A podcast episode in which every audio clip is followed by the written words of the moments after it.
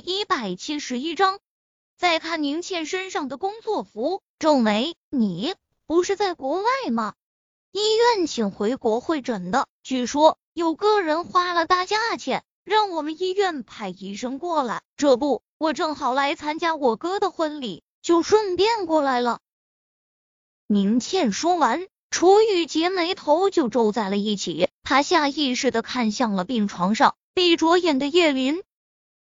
这是不是老天安排的？他请了人过来会诊，请来的却是宁少臣的亲妹妹。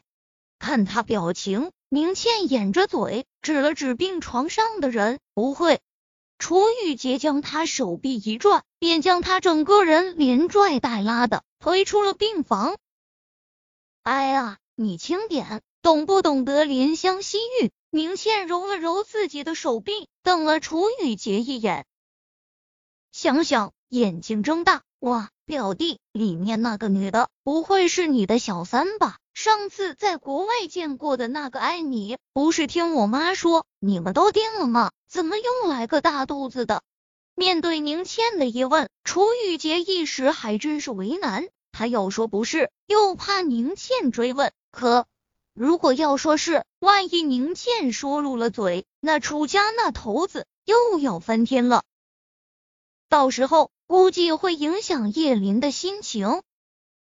想到这，他只好扯谎：“不是，这是一朋友的，这不是怕家里那个知道吗？自己不敢来医院，我这不没办法吗？”宁倩还想说什么，他将他转了个身：“好了，大医生，你可去忙了。”想想又补充道：“这事还麻烦您保密，你是医生，你应该知道病患的情况。”是隐私，不可以透露的。说完，便转身进了病房，重重的吐了口气。叶林其实刚刚并没有睡着，他听到了两人之间的对话。楚玉洁叫那女的表姐，表姐的哥哥要结婚，是宁守臣吗？那个刚刚这个是雨洁，她是宁守臣的妹妹。是吗？不待楚雨洁解释完，叶林就开口问道。楚雨洁拉了个凳子，在他身旁坐下。是不是我的情况不太乐观？为什么你要从国外请医生？昨天去医院产检后，医生就把楚雨洁叫去了办公室，因为怕外人对他另眼相看，所以那个家属联系栏里孩子的父亲。写了楚雨洁的名字，你是孩子他爸对吧？你们是怎么照顾孕妇的？贫血这么严重，你知不知道？这样情况下生产，孕妇是很容易出现大出血的。你们还要不要她的命了？耳边医生的话在回荡，所以他几乎是毫不犹豫的就替他做了到 B 成来的生产的决定，又向医院申请了国外的医生。只是这病的严重性，他并没有向叶林提起。他只是告诉他说贫血严重，不放心他。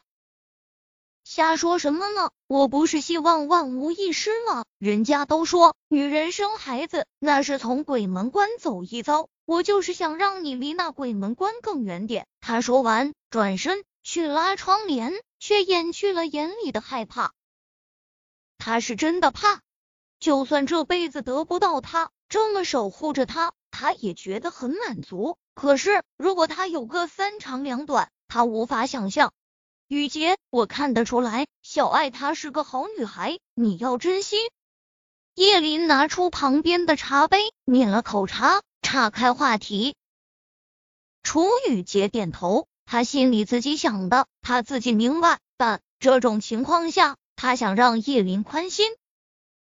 我也觉得不错，等你生了，我就和他把婚礼办了。